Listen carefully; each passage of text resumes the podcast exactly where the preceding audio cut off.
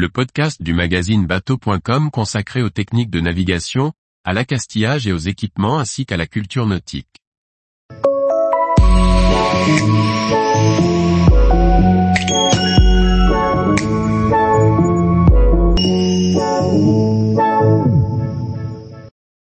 Diviser par 3 sa consommation d'eau douce en bateau, quelle solution?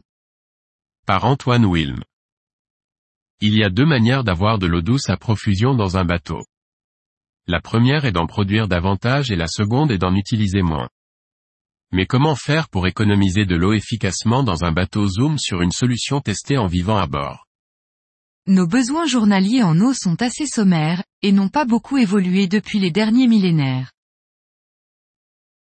De 1 à 3 litres d'eau par personne pour boire. Le reste de l'eau est utilisé pour se laver les mains, faire la vaisselle, se doucher et cuisiner, entre autres. La quantité d'eau pour boire est difficilement compressible mais nous allons voir comment économiser pour le reste. Certaines stratégies classiques sont mises en place par de nombreux plaisanciers. Simples et efficaces, elles méritent d'être adoptées par tous. Pour cuisiner, on peut prendre de l'eau de mer du large et la couper à l'eau douce par exemple pour faire bouillir les pâtes.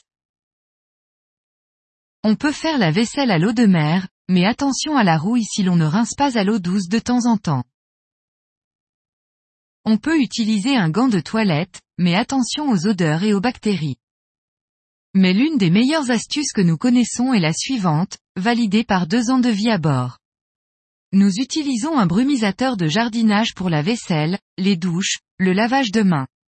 Le principe est très simple, une pompe vient pressuriser l'intérieur du récipient, et une gâchette est actionnée pour relâcher la pression avec une buse réglable, du simple brumisateur à un jet d'eau puissant.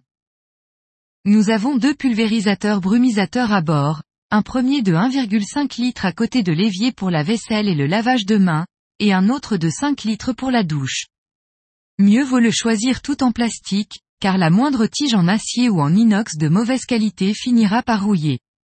Comptez une dizaine d'euros pour le petit format, et une trentaine pour le grand format, disponible dans votre magasin de jardinage préféré. Pour bien l'utiliser, il est conseillé de brumiser du haut vers le bas lorsque vous faites la vaisselle ou que vous vous lavez. Ainsi, les gouttes ruissellent par gravité et vous économisez encore plus d'eau.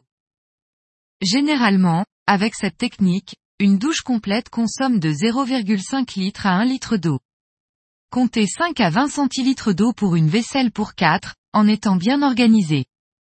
Avec une capacité de 100 litres d'eau, nous tenons facilement deux semaines à deux.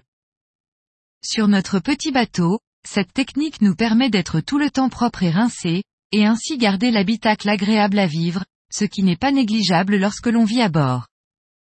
Depuis que nous avons un pulvérisateur, nous avons une consommation d'eau très faible et pourtant tout est propre. La vaisselle, le bateau et bien évidemment, nous. La question du désalinisateur s'est posée, mais quelques freins subsistent. Passe-coque additionnel, entretien supplémentaire, coût non négligeable. Nous sommes sur un voilier et avons choisi un mode de vie relativement sobre. Jusqu'à aujourd'hui, le pulvérisateur n'est jamais tombé en panne. Tous les jours, Retrouvez l'actualité nautique sur le site bateau.com. Et n'oubliez pas de laisser 5 étoiles sur votre logiciel de podcast.